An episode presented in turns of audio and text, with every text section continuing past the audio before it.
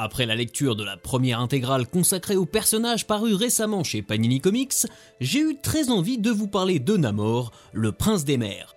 Salut à vous pauvres mortels, je suis Chris et aujourd'hui je vous emmène sous l'océan.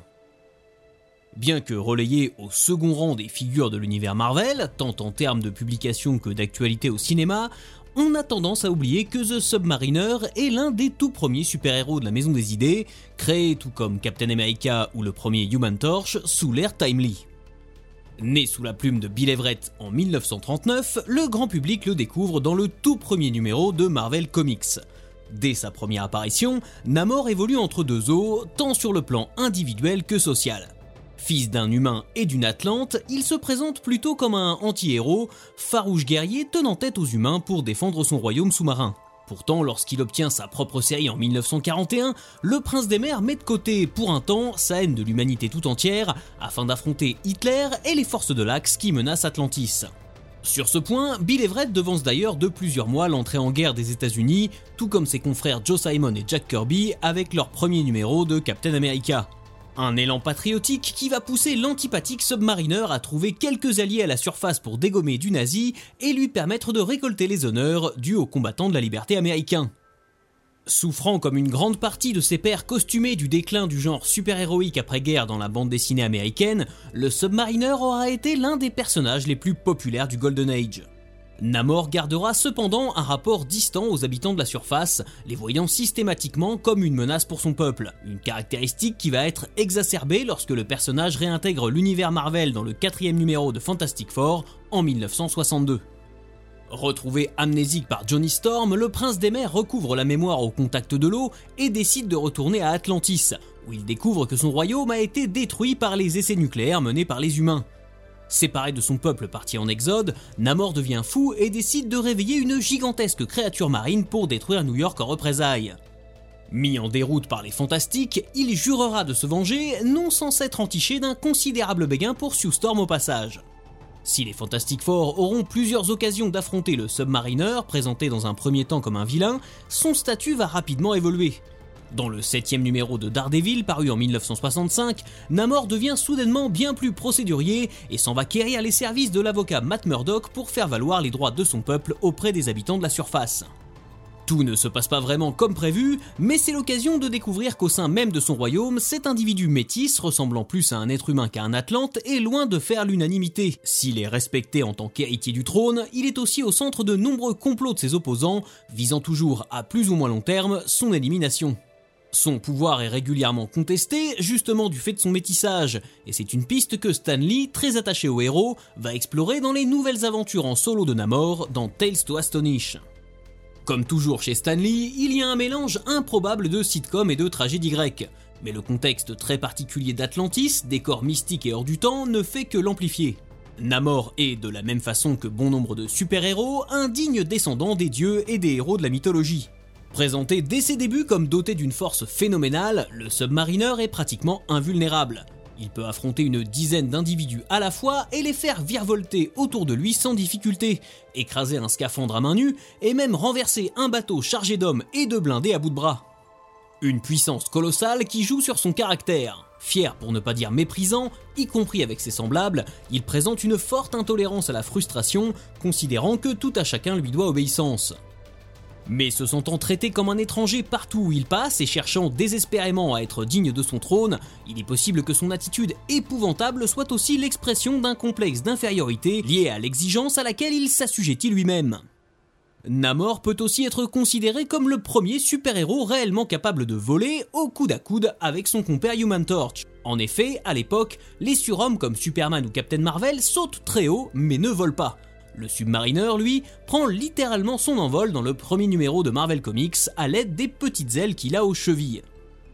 Cet attribut, symbole de son appartenance à la catégorie des mutants de l'univers Marvel, ne pourrait être que l'expression physique d'une forme de télékinésie, véritable source de son pouvoir. Mais pourtant, lorsqu'il en sera privé durant le run de John Byrne dans les années 1990, il ne sera plus en mesure de voler, ce qui confirme leur réelle utilité. Quoi qu'il en soit, ces ailes sont une référence directe au talaria du dieu Hermès, des sandales dotées de petites ailes. Sandales qui permettront à Persée, demi-dieu fils de Zeus et de l'humaine Danaé, de terrasser la gorgone Méduse avant d'affronter un monstre marin et de devenir seigneur de son propre royaume.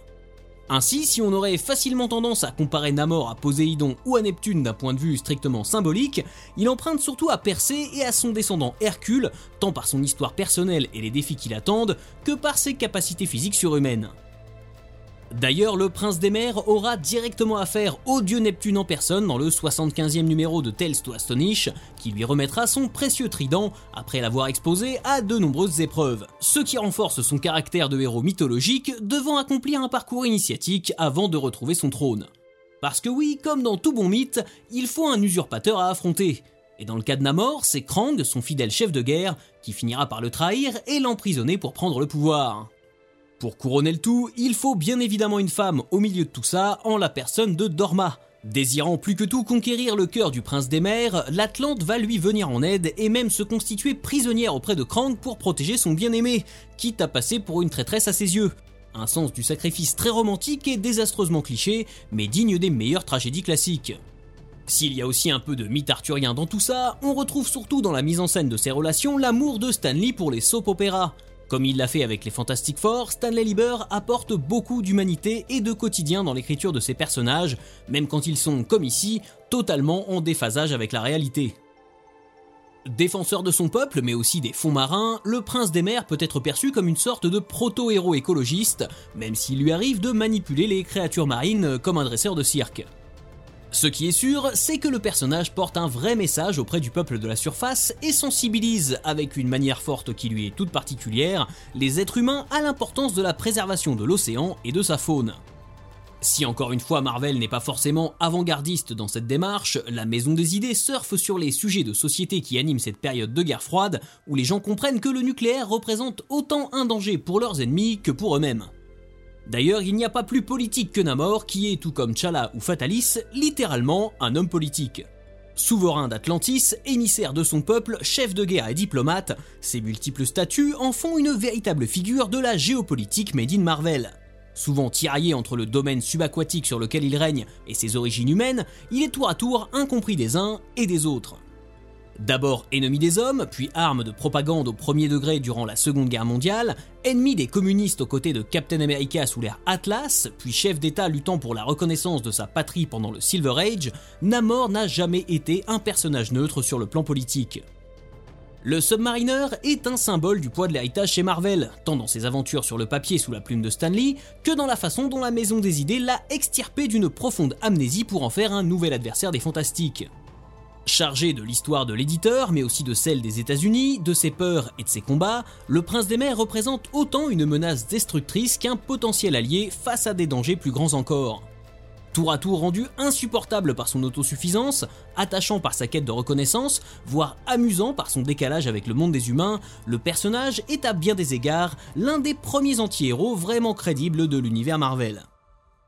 Arrogant antagoniste envahisseur ou héritier d'un pouvoir que certains lui refusent, Namor est à mes yeux l'un des héros les plus riches et les plus complexes de l'éditeur, et il me faudrait bien plus de temps pour en faire le tour en détail. Cependant, j'espère que ces quelques mots vous auront convaincu du profond intérêt que mérite le personnage et vous pousseront à vous jeter sur ses aventures.